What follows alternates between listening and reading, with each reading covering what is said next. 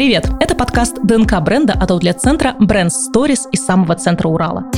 Здесь мы будем говорить о брендах, моде и о том, как они влияют на нашу жизнь. Мы расскажем о концепциях известных брендов, а также поделимся лайфхаками выгодного шопинга с максимальными скидками. Здесь будет все, чтобы вы знали, как совершать покупки выгодно и быть стильными. Меня зовут Марина Степанова. Я стилист с многолетним опытом, безумно люблю моду и разбираться в ней, а еще тренирую компании по стилю и веду свой блог об осознанной моде. В этом эпизоде мы подробнее узнаем, как создаются модные бренды в России, какие этапы проходят вещи, чтобы в итоге оказаться на вешалке в магазине, и сколько времени уходит на создание коллекции одежды. Я пригласила в гости Алену Подгорную, соосновательницу бренда So Simple Store. Ален, привет! Привет. Расскажи для начала немного о себе и о своем бренде. Меня зовут Алена Подгорная, мне 33 года. Я живу в Москве. Сама оригинали я из э, Екатеринбурга. И, собственно, в Екатеринбурге ко мне пришла идея сделать бренд одежды. Меня сейчас многие спрашивают, что у нас такое в воздухе в Екатеринбурге распыляют, почему так много классных дизайнеров оттуда. В общем, в Екатеринбурге ко мне пришла идея сделать бренд одежды. Это было, мне кажется, пять лет назад. Мы создали бренд, он называется So Simple Store. И почти сразу же я переехала в Москву. И вот примерно с самого начала у нас был шоурум в Екатеринбурге, шоурум в Москве в разных формах. Сейчас также. И вот уже пять лет мы создаем женскую одежду. Угу. Вот само слово simple, которое у вас в названии, оно же отражается и в концепции самого бренда, в концепции вещей. Да. Вы так и придерживаетесь минимализма. Мы в целом всегда говорили о том, что мы хотим делать классную такую базовую одежду, ну, то есть надо еще понимать, что там, допустим, пять лет назад об этом вообще мало кто говорил. И вообще весь рынок одежды, он был, то есть был, допустим, масс-маркет, который, понятно, да, то есть это fast fashion, и здесь не приходится говорить о хороших тканях, материалах и каком-то долгосрочном дизайне, то есть это очень быстро всегда было. Ну, то есть как бы был определенный сегмент middle марок, но их на самом деле мало, их как, как бы и тогда было мало, их сейчас очень мало, ну и, как правило, это уже там супербренды, где, да, очень классное качество, но и ценник. Вот. И потом, когда мы создавали бизнес, это вот были первые годы после того, как обвалился рубль, и то, что раньше стоило как бы совсем там маленьких денег, ну, то есть вот условно тот масс-маркет, да, о котором я говорю, он стал стоить столько, сколько стоили раньше там вторые и третьи линии больших брендов. И это стало, собственно, для меня самой, в том числе и там, для моих друзей, это стало такой, скажем так, неприятной новостью. И до вот этого времени, в принципе, понятие российский дизайнер это было такое что-то очень странное, неносибельное, скорее плохого качества, и как раз вот тогда, когда мы начинали, там, может быть, чуть раньше появлялись э, тоже там девочки, которые стали делать, ну, как правило, девочки, которые стали делать бренды, в том числе там из нашего города, и мы, конечно, супер вдохновлялись их примерами. И вот тогда это все началось, и мы видим, что, к чему это пришло сейчас. То есть сейчас, мне кажется, вообще все носят российские марки. Это перестало быть стрёмным, непрестижным. Это не только перестало быть стрёмным, это еще и стало модным и крутым. Да, да, и мне тоже так кажется, потому что, ну, на самом деле российские марки показывают сейчас, не все, конечно, но есть реально марки, которые показывают потрясающее качество. И есть марки, которые показывают потрясающий дизайн. И есть, в принципе, те, кто делают и то, и другое, их очень мало, но, в общем, да, то есть есть реально бренды, которые прямо делают вау. И возвращаясь к вопросу, меня так немножко унесло рассуждениями. Да, мы изначально хотели делать как бы очень качественную базовую одежду, которую человек мог бы носить не один сезон. То есть это такое как бы противопоставление принципу fast fashion, когда вот ты как бы купил какую-нибудь тряпку из там полиэстера и очень быстро ее поносил, потому что она вот сейчас модная, и, собственно, выкинул ее. Мне вообще всегда это не нравилось, потому что это не экологично. Не экологично — это плохо.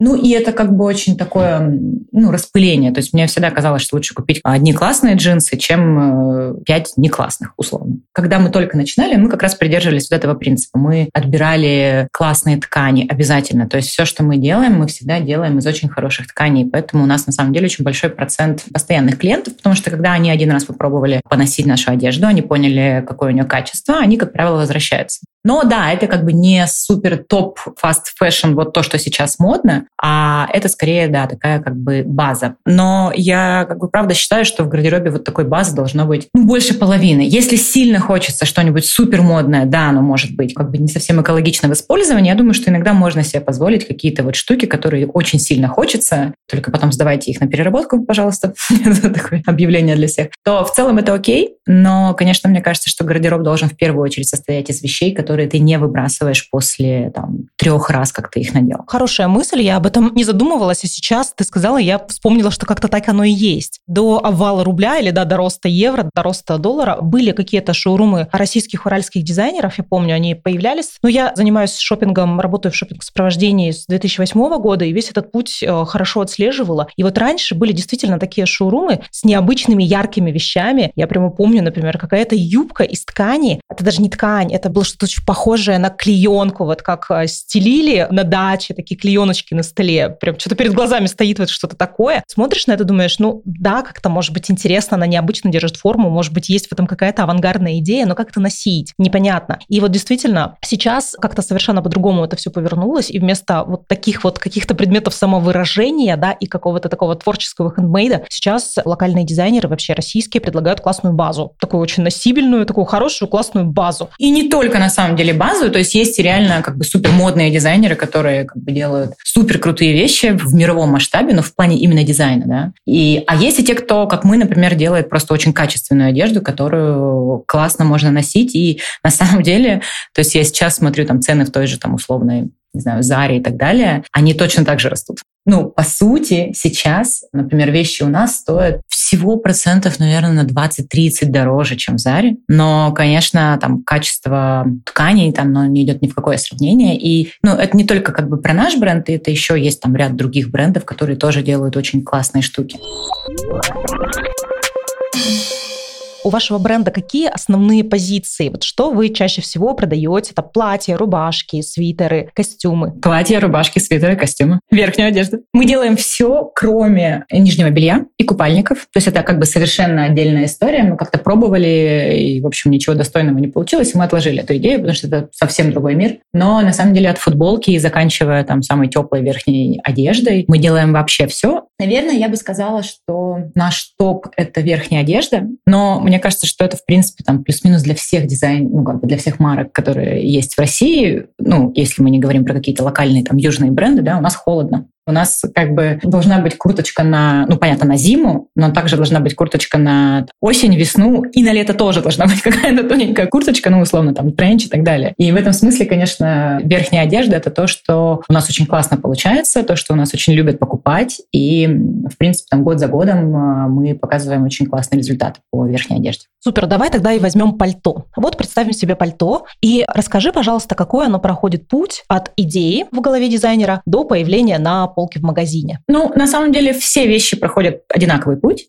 Сначала человек, владеющий брендом, и это не обязательно дизайнер, это как бы у нас э, человек-оркестр, но вообще в больших брендах это, как правило, разные люди, он создает товарную матрицу на сезон. И он понимает, что в этом сезоне ему нужен три модели пальто. Ну, это на маленький такой вот бренд, там условно. Или там, допустим, две модели тренчет. И он анализирует продажи предыдущих сезонов, смотрит на то, какие цвета работали, какие работали ткани, ну и там предыдущих и предыдущих до этого. Вот, допустим, мы всегда шили тренчи из э, натуральной ткани, но вот однажды мы решили попробовать из э, того, что называется эко-кожей. На самом деле эко в ней столько же примерно, как в пластиковом пакете. Мы называем это словом веган-кожа. Мы поняли, например, что веган-кожа абсолютно как бы не наша история. То есть у нас реально, мы уже приучили людей к тому, что э, одежда должна быть натуральной, даже не первый слой, а там верхняя одежда. Изначально мы как бы рисуем условный скелет, то есть мы понимаем, что нам нужно, например, одну темную, одну светлую, короткую, но не слишком короткую, чтобы там закрывала попу, и дальше уже вот на этот скелет мы накидываем как бы, условное мясо в виде дизайна. Вот, значит, мы как бы сделали скелет, сделали дизайн. Дальше нужно отобрать ткань, ткань уже ту, которую ты будешь видеть в, в финале. Когда ты нарисовал, ты делаешь лекало каким-то образом. У тебя есть свой конструктор, конструктор на производстве, ты сам конструктор, тут как бы не суть. Тебе делают лекало, ты отшиваешь образец. Ну, то есть очень важно делать образец из той ткани, из которой ты будешь делать партию, потому что в образце ты смотришь, дает ли ткань усадку, нужно ли ее дублировать, вообще как она себя ведет там и так далее. И потом ты получаешь образец. Ты на него смотришь, как он сидит, то ли это вообще в принципе чего ты хотел, вот, если у тебя есть какие-то вопросы, например, к ткани, ты подозреваешь, что что-нибудь может быть не так, такое бывает, В случае с пальто стирать, конечно, нельзя. Пальто нельзя стирать никогда и никому. Послушайте, дети пальто не стирают. Ну, на всякий случай, я знаю такие прецеденты. И пиджаки тоже лучше не стирать все-таки. Вообще ничего, что проклеено, не надо стирать. Лучше вообще ничего из костюмной шерсти не стирать. Это правда. Даже из вискозы лучше не... Ну, как бы, если это проклеенная вискоза, лучше тоже ее не стирать. Вообще любую верхнюю одежду, если это не, не куртки, и вы на 100% не уверены, лучше отдавать химчистку. Так вы сэкономите себе много нервов и, скорее всего, денег. Значит, вы получаете образец, всяко разный его тестируете, смотрите, носите, не жмет ли, не трет ли, не садится, удобно, красиво и так далее. Если все окей, то вы запускаете партию. Если не окей, и это часто бывает, вот сейчас мне, например, отшивают третий образец брюк, потому что мы не можем добиться той посадки, которую мы хотим. Ну, вообще с брюками самая сложная на самом деле история. Сложнее, чем брюки, нет, наверное, ничего. Вот, если все супер, то вы отшиваете партию. Если все не супер, то вы делаете еще образец, и еще образец, и еще образец. Ну и хочется верить, что в итоге вы приходите все-таки к тому, что вам нравится, и дальше вы отшиваете партию, дальше вы эту вещь берете на съемку. В принципе, процессы, если образец получился с первого раза, то вы, как правило, все параллелят эти процессы, ты берешь образец и уже его снимаешь, потому что те там пару недель, которые требуют производства, как раз ты успеваешь сделать съемку, тебе успевают отдать фотографии, и вот таким образом вообще идеально, чтобы, когда вещь встает на как бы, полку в магазине, идеально, чтобы у тебя уже был контент на эту вещь. Вот таким образом путь от идеи до полки выглядит. А какой из этапов самый сложный, вот, на твой взгляд, для тебя лично, для вашего бренда? Я бы, наверное, сказала, что создание лекал, поскольку я сама не конструктор, я закончила курсы кройки и шитья, честно своими руками сшила одну юбку в жизни и бросила это неблагодарное дело. Это нужна как бы потрясающая усидчивость.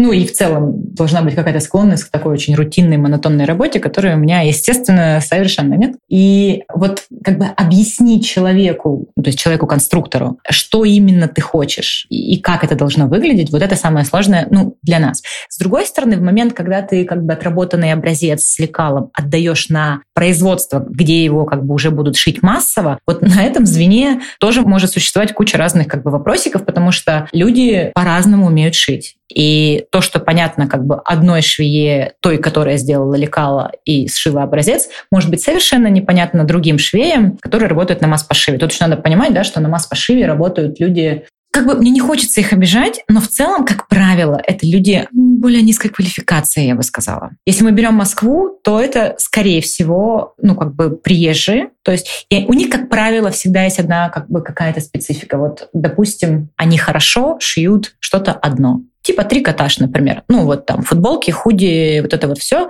Вот с этими производствами вообще нет проблем. Нет проблем потому, что если на трикотаже, как бы на трикотажных там брюках гуляет строчка, этого не видно. Ну, это вообще не важно. Трикотаж не надо садить по фигуре. Это как бы вообще, ну, это требует не очень высоких как бы навыков. И условно человек, который только-только приходит в профессию, он может шить, ну, там, например, трикотаж. Чем сложнее изделие, тем выше квалификация. И понятно, что если тебе как бы образец делает человек, который умеет делать конструкцию там лекала и тут же сам шьет, то, конечно, его квалификация, как правило, выше, и опыт его у него больше как бы в профессии. И когда потом вот это его классное лекало попадает в руки, которые, скажем так, менее умелые, на этом тоже бывает как бы, что цепочка претерпевает, ну, в общем, разные всякие штуки, и приходится что-то придумывать невероятное на ходу, между собой их вот так связывать. Они, естественно, не хотят связываться между собой, ну, то есть там куча, куча разных штук. Я уже, если честно, думала даже, может быть, самой обучиться на конструктора, ну, чтобы как минимум цепочку между тем, как то, что происходит в моей голове, я передаю как бы другому человеку-конструктору, чтобы хотя бы эту цепочку как-то сократить. С другой стороны, конечно, я понимаю, что это прямо отдельное огромное дело. Но пока идея такая есть, потому что как хороших конструкторов, так и хороших э, там, производств, швей и так далее вообще просто днем с огнем не сыщешь. В том числе спасибо пандемии за это, потому что куча людей как бы уехала домой, не приехала, либо уезжают туда-сюда, либо их, например, депортируют. Я однажды была на одном таком ну, довольно большом производстве, с которым мы очень долго сотрудничали, и у них так два цеха, расположенные на одной промзоне. Я вот была во втором цеху, и туда залетели, ну, вот эти вот маски-шоу, которые проверяют документы у работников. И я просто там как бы звоню технологу, говорю, быстро всех прячьте, там приехали типа, копы, быстро прячьте всех нелегалов. Они говорят, блин, спасибо. Ну, то есть вот такое тоже бывает. Как в сериале в каком-то, господи. Бизнес вопреки всему здравому смыслу.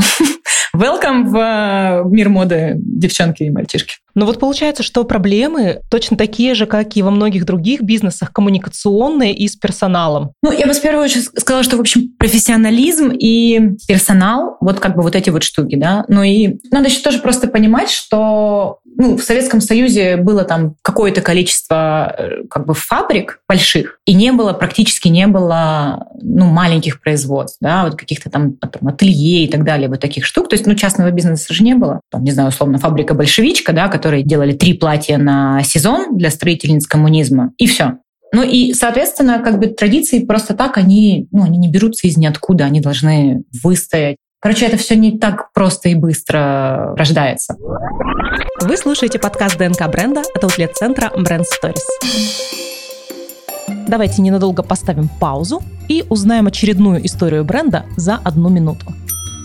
В 1853 году Леви Штраус и его братья открыли галантерейный магазин Леви Штраус Co. Готовую галантерейную продукцию и брюки из прочной ткани Штраус доставлял в лагеря золотоискателей и в ближайшие городки. Впоследствии вместо парусины штаны начали шить из более мягкой ткани – денима, по одной из версий, получившей свое название от французского «серж де ним», что в переводе с французского означает «саржа из Нима». Спустя 20 лет эмигрант из Российской империи Джейкоб Дэвис, который шил одежду и покупал у Штрауса ткани, закрепил карманы на брюках своего клиента, который их часто отрывал, металлическими заклепками. Брюки с заклепками понравились клиентам, и Дэвис решил запатентовать эту идею. Собрать 68 долларов на патент он не смог, поэтому обратился к своему партнеру Леви Штраусу, написав ему письмо. 20 мая 1873 года Штраус и Дэвис получили патент на применение металлических заклепок на одежде, что привело к высоким продажам комбинезонов без верха. Так вначале назывались предшественники современных джинсов.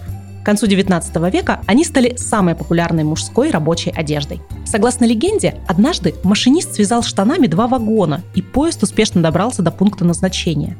Эта история в 1886 году легла в основе создания логотипа компании. Две лошади тянут джинсы в разные стороны и не могут их порвать, и стала символом прочности. Кроме того, логотип был понятен без слов, а в то время далеко не для всех жителей американского Запада английский язык был родным.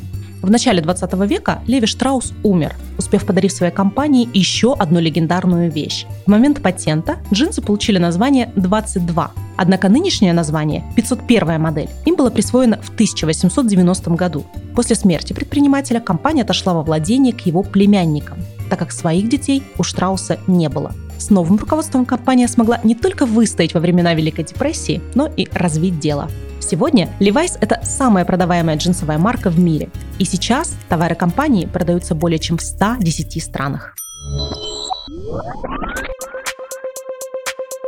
Вот конкретно вы когда начинаете придумывать свои вещи на лето, на весну? Тут на самом деле по-разному. Когда ты дизайнер, у тебя как бы вот этот процесс, он, я бы сказала, что он не прекращается вообще никогда. То есть у меня есть папочки на телефоне, на компьютере, куда я скидываю как бы понравившиеся мне штуки. Ну, в смысле, это просто как бы как вдохновение, не знаю, цвета какие-то, еще что-то. Вот это вот все. И условно, мне кажется, что я начала папочку как бы весна где-то в прошлом, наверное, сентябре или октябре. То есть я докидывала просто какие-то что-то просто вот, что мне нравится. Прорисовали мы, наверное, все в декабре, запустили производство в январе. Но, допустим, вот с э, осенней коллекцией так немножко не получается, потому что там в каждой осенней и зимней коллекции у нас всегда много вязаных вещей. С производством вязаных вещей все еще прикольнее, чем с производством джинс. Тут надо вставать в очередь за полгода-7 месяцев. Ничего себе. Вот так. Это как уже совсем уже как взрослые бренды. Там как бы есть по-разному. У кого-то ты должен прямо уже там проплатить производство и как бы выбрать модели, у кого-то ты должен просто внести условно аванс и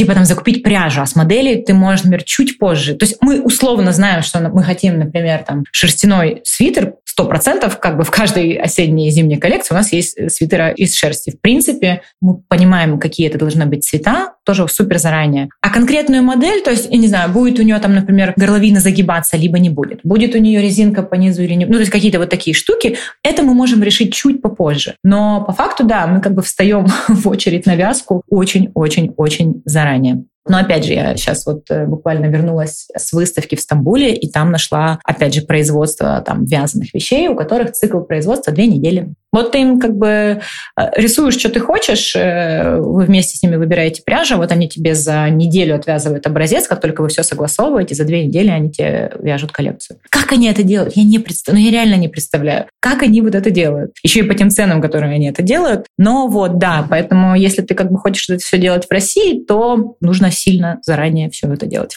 Вообще у вас соблюдается сезонный принцип? Ведь, как ты сказала, у вас базовые вещи, которые не рассчитаны на какой-то один год, они рассчитаны рассчитаны на достаточно продолжительный срок носки. Вообще сезонный принцип у вас есть, вот как в стандартной индустрии, распродажи? Да, да, конечно. То есть от нашей базовой одежды у нас есть определенный процент базы. То есть, условно говоря, круглый год у нас есть продажи футболки. Причем футболки у нас есть как типа классического кроя с нормальным плечиком, так и там оверсайз кроя. Всегда у нас есть белые и черные футболки. Ну, потому что футболки ты носишь круглый год. Всегда у нас есть джинсы, опять же, потому что джинсы ты носишь круглый год. Всегда у нас есть в продаже худи-джогеры, потому что это тоже супер как бы универсальная штука. То есть у нас есть вот э, рубашки оверсайз, да, вот какие-то такие штуки, которые ты носишь всегда, они всегда у нас есть. Мы меняем их э, модели там, от сезона к сезону, можем менять. Можем, как, например, футболки. Мне кажется, что мы вот как сделали, типа футболки там оверсайз и футболки классические, мы их не меняли, потому что они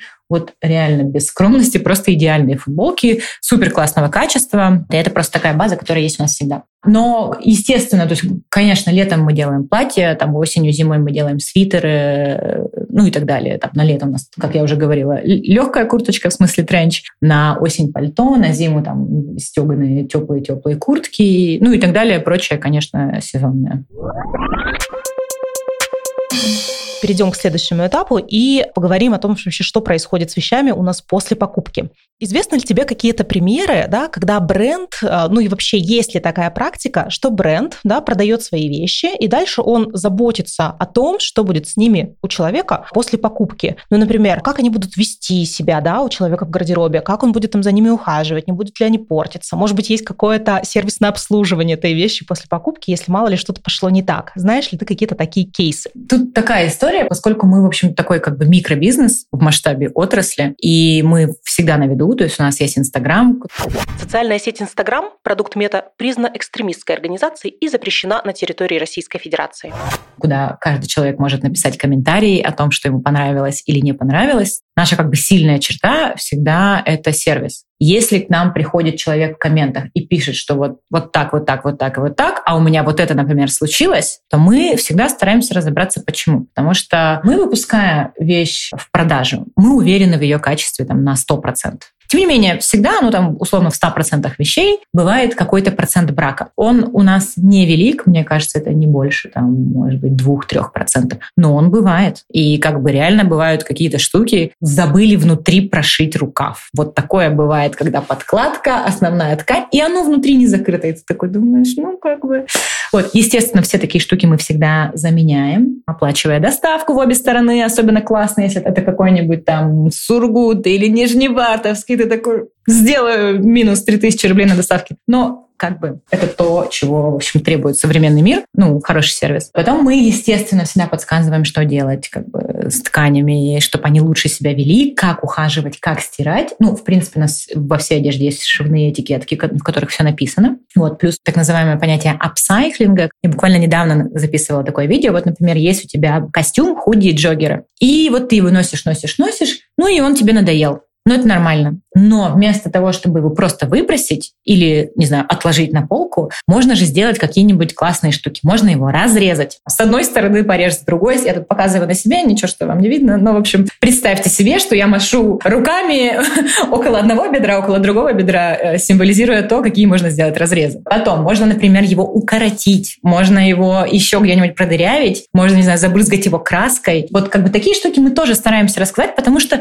казалось бы, это очень очевидно очевидно, ну да, меня Понятно же, да, что можно разрезать одежду. Но почему-то люди об этом забывают, не думают. У людей куча других как бы всяких разных вопросиков в жизни. А ты им такой раз и показал, что на самом деле одежду очень долго можно не выбрасывать, можно всякие разные штуки из нее делать. Или, например, были у тебя как бы брюки, а ты взял их, обрезал и сделал шорты. Ну, тоже максимально простая штука, но тем не менее, когда я выкладываю фотку, наши же джинсы обрезанные как шорты, то все спрашивают, а где взять такие шорты? Я говорю, такие вы не поверите.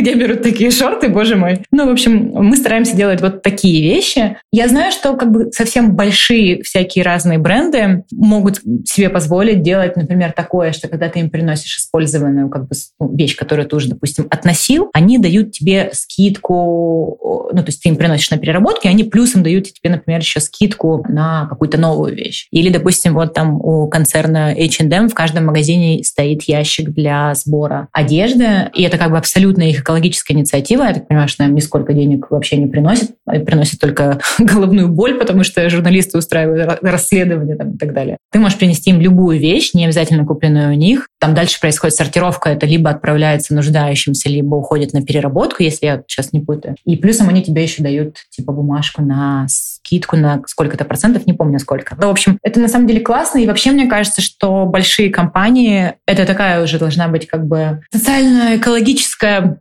ответственность и инициатива больших компаний, потому что на самом деле мода и сфера одежды — это один из факторов наиболее тяжелых для экологии планеты, потому что, ну, как бы все знают, да, что там на производство одной футболки требуется 200 литров воды, ну и так далее. То есть это на самом деле сфера-то такая не самая как бы этичная и экологичная. Поэтому мы тоже стараемся в меру своих возможностей как-то подсказывать э, людям, что можно делать. Но вы и так много достаточно для этого делаете, даже вот просто подсказывая те же пути кастомизации или апсайклинга вещей, что с ними можно делать после того, как от них устали или мало ли что-то с ними пошло не так.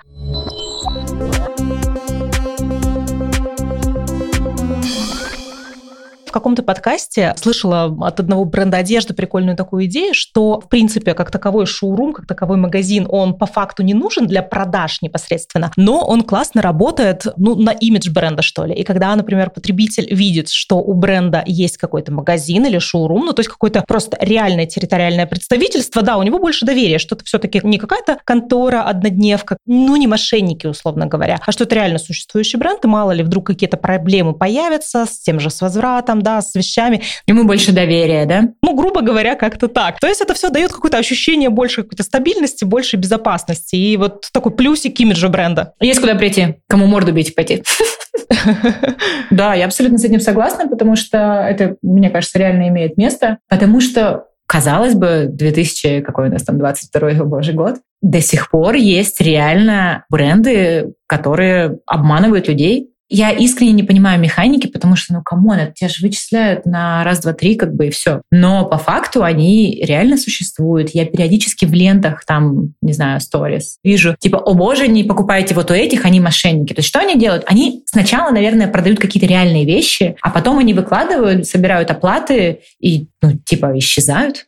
То есть для меня это удивительно, как такое может быть. Но еще есть и такой момент, это зависит от вещей. Если ты, опять же, да, шьешь какие-то трикотажные штучки, там, худики и прочее, наверное, да, их не нужно мерить. Но есть бренды, которые специализируются на сложной одежде. У меня есть подруга, у нее есть бренд, который делает потрясающие и очень сложные, и очень дорогие, как я это вижу, ну, как бы, поскольку я вижу, сколько стоит производство таких вещей, всякие разные корсеты, ну, там вот, вот это вот все.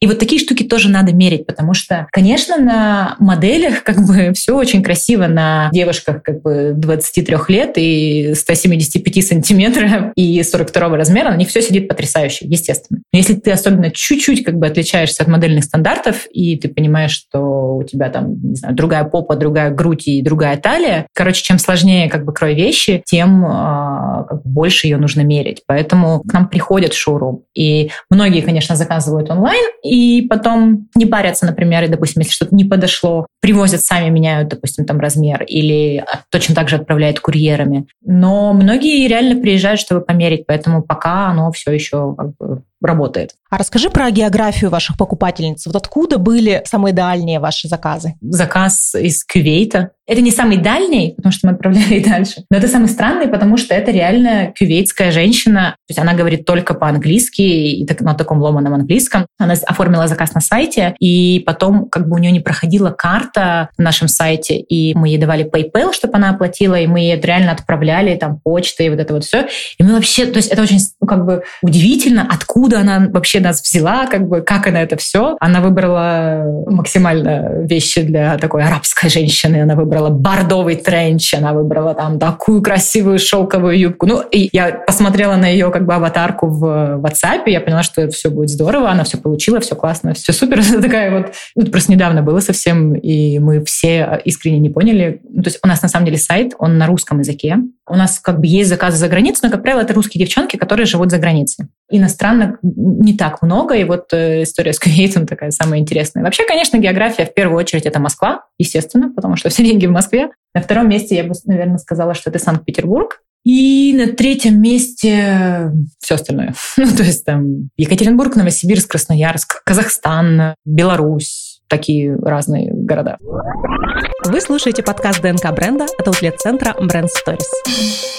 А вот еще в интернете можно найти картинки, такие схемку, инфографику, где, например, нарисована футболка и написаны проценты. Там столько-то процентов стоимости футболки занимает материал, столько-то занимает пошив, столько-то занимает, например, доставка или оплата аренды в магазине. Можешь ли ты, если не секрет, сказать, сколько процентов от финальной стоимости занимает, ну, вот, ну, к примеру, возьмем опять же пальто, да, вот стоимость пальто там N рублей, то сколько процентов из них производство, сколько процентов из них доставка и так далее, ну, если не секрет. Конечно, секрет. Но мне же нужно еще продавать эту одежду. Как вы думаете, если я расскажу, сколько как бы в действительности составляет ее себестоимость, как я потом ее буду продавать? Естественно, что с условной маржой 100% как бы никто не работает, если ну, человек хочет зарабатывать деньги. Почему мы, например, там, не знаю, ездим там в тот же Стамбул или ищем постоянно, ищем новые производства, то есть мы ищем пути, как мы можем снижать себестоимость, не теряя при этом в качестве. То есть это как бы вообще одна из как бы, главных задач для меня как владельца бизнеса в первую очередь. То есть как мне как дизайнер вообще вообще пофигу, сколько будет стоить производство. Но я, как владелец бизнеса, должен всегда понимать, что ты можешь, конечно, дорогая, тут нарисовать себе все, что угодно, очень красивое, но если этого себестоимость будет вот такая там X, то за цену Y, которая считается у нас по формулам, все как бы в табличках, мы должны сразу понять, сколько это будет стоить в продаже и как бы сможем ли мы это продать столько единиц, сколько нам нужно продать, чтобы вообще это все было нам интересно. Но, конечно, конкретные цифры я вам не скажу.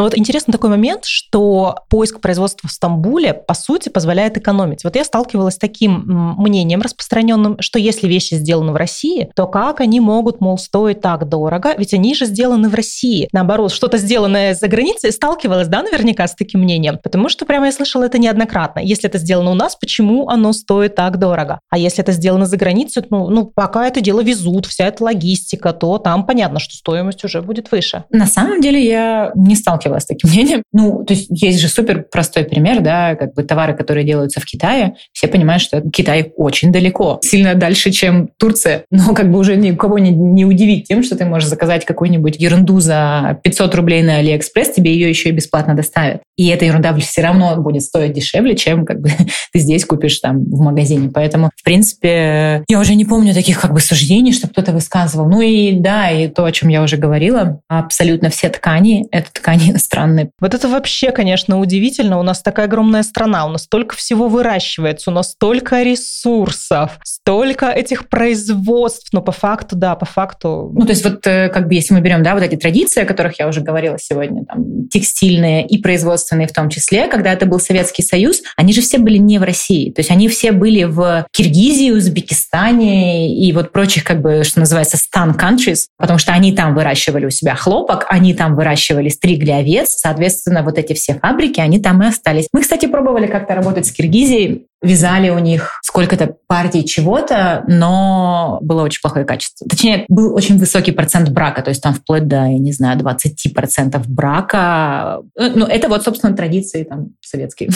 Такая история. Я тоже общалась как-то с девушкой, у которой экологичный бренд, они а, делают одежду из конопли и из крапивы. Вот только одежду делают? Так вот... Я не могла это не пошутить эту шутку.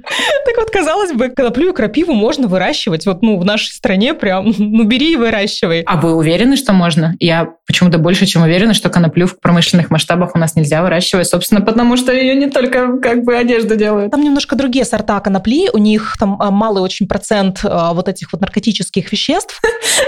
Скурить рубашку не получится, да? Не получится, да. Мне в руки попадали очень классные ткани из крапивы, и они были, кстати, реально супер классными, но они были из Китая, естественно. То есть они это позиционировали как типа, да, там экологичные китайские ткани, но тут надо понимать, да, когда ты покупаешь китайские ткани, ты должен все делить в 10 раз. Ну, то есть там как бы ты не знаешь, сколько было лет тем детям, которые собирали эти ткани, и потом которые работают на фабрике, ну и так далее. Но да, у нас в стране как бы совершенно нет тканей.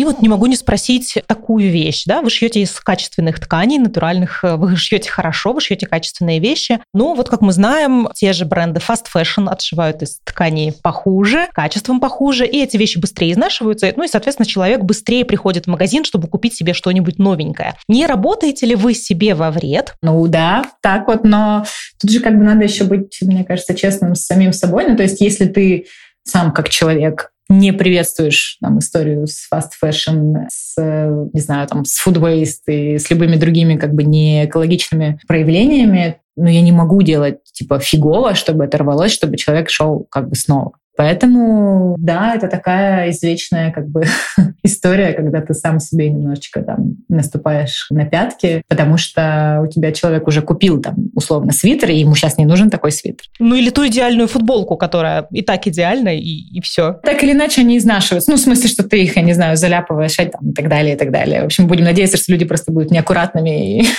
будут пачкать одежду, рвать ее и так далее. Но я как бы шучу, конечно, но в целом... Но они научатся у вас же апсайклингу и потом покрасят эту футболку или что-нибудь с ней сделают художественного. Ну, пусть так. Я буду очень рада на самом деле, с одной стороны. Но это именно то, почему мы, в общем, стараемся каждый, каждый, каждый, каждый сезон запускать много нового. У нас есть какая-то база, которая есть всегда, типа там футболки, джинсы, худи. Но мы стараемся каждый сезон делать новое, потому что то, что там купили в прошлом сезоне, оно абсолютно актуально, и оно абсолютно должно хорошо себя чувствовать, если вы его, не знаю, не кипятили в кастрюле на, на плите, я надеюсь то да, поэтому мы не можем повторять, как бы ездить на одной и той же модели, хотя она у нас может быть там супер как бы продаваемая, но мы не можем, потому что как бы она есть уже у людей, и она чувствует себя хорошо. Вот этой весной э, мы переезжали, и я устроила как бы расхламление гардероба. Я просто посчитала, и у меня какое-то неприличное количество пальто было. Просто, а как бы, а им ничего не делается. Вот они супер модные сейчас. То, что мы делали там, не знаю, 4 года назад, какой-то супер дикий оверсайз, супер топ. Вот просто то, что там, не знаю, Демна Гвасалия прописал, как бы, и они прекрасном состоянии, они супер топ, но просто я их уже, ну, носилась я уже их за эти там 4 года, но уже просто я уже не могу. И я устроила прекрасный garage sale у себя там в сторис и, собственно, отправила кучу одежды новым людям. Ну, хорошо, что мы же шьем женскую одежду. Хорошо, что очень много женщин всегда хотят чего-нибудь новенького. И мы можем им в этом помочь. Алена, спасибо за такой крутой разговор. Ты, правда, рассказала очень много крутых каких-то аспектов. Приоткрыла занавес, что ли, показала нам святая святых. И теперь нам всем, да, всем слушателям станет намного более понятно, как вообще происходит вот этот вот процесс создания, рождения тех вещей, которые они покупают. И давай для завершения короткий блиц-опрос для тебя. Итак, базовая футболка или вещь из шоурума? Базовая футболка из шоурума, супер. Самый простой способ выглядеть стильно. Белая рубашка, яркие украшения, красивые волосы. Заказать вещь с сайта бренда или пойти и купить ее в магазине? Заказать. И какие бренды на тебе сейчас надеты? Мой. Рубашка. Я, как знаете, как нормальная, как нормальная зум-конференции, да мне сверху рубашка, а снизу треники. Отлично, все so simple. Да, трусишки нет. Трусишки от российского бренда Love Goods. Оля, привет. Поддерживаем своих друзей и прочих. Мы все покупаем и носим одежду, но мы редко задумываемся о том, кто и как ее создает. В фильмах мы часто видим какую-то красивую сторону этого, как модельер, например, за чашечкой эспрессо, легким движением руки создает эскиз, тут же строчат машинки, ходят по подиуму модели. Но в реальности все намного сложнее. Создание одежды – это бизнес, и в нашей стране это часто бизнес вопреки. Наше, к примеру, новое платье проходит долгий путь. Оно рождается как строчка в товарной матрице задолго до покупки, затем обретает форму в голове дизайнера, потом на столе конструктора, тестируется, видоизменяется. Вот ткань на него едет откуда-то из Турции, Китая или другой страны. Вот оно шьется где-то у швей в Стамбуле или в Подмосковье. Вот оно на модели в какой-то красивой студии, вот на плечиках в магазинах. И в финале этого долгого пути у нас в гардеробе. Я не знаю, как вам, но мне, когда я думаю об этом пути, все мои платья, футболки и брюки становятся как-то ближе и дороже. Хочется беречь эту вещь, носить ее дольше, а когда она надоест, разрезать и разрисовать ее и снова носить. И хочется покупать у тех, кто делает этот путь прозрачным, думает о потребителе, о планете, не забывает о качестве и остается верным своим принципам. Вы слушали подкаст ДНК бренда. Первый подкаст в России от аутлет-центра Brand Stories из самого центра Урала. Следующий эпизод подкаста ДНК бренда выйдет через неделю. Слушайте нас на популярных стриминговых сервисах Яндекс.Музыка, Apple и Google подкасты и CastBox.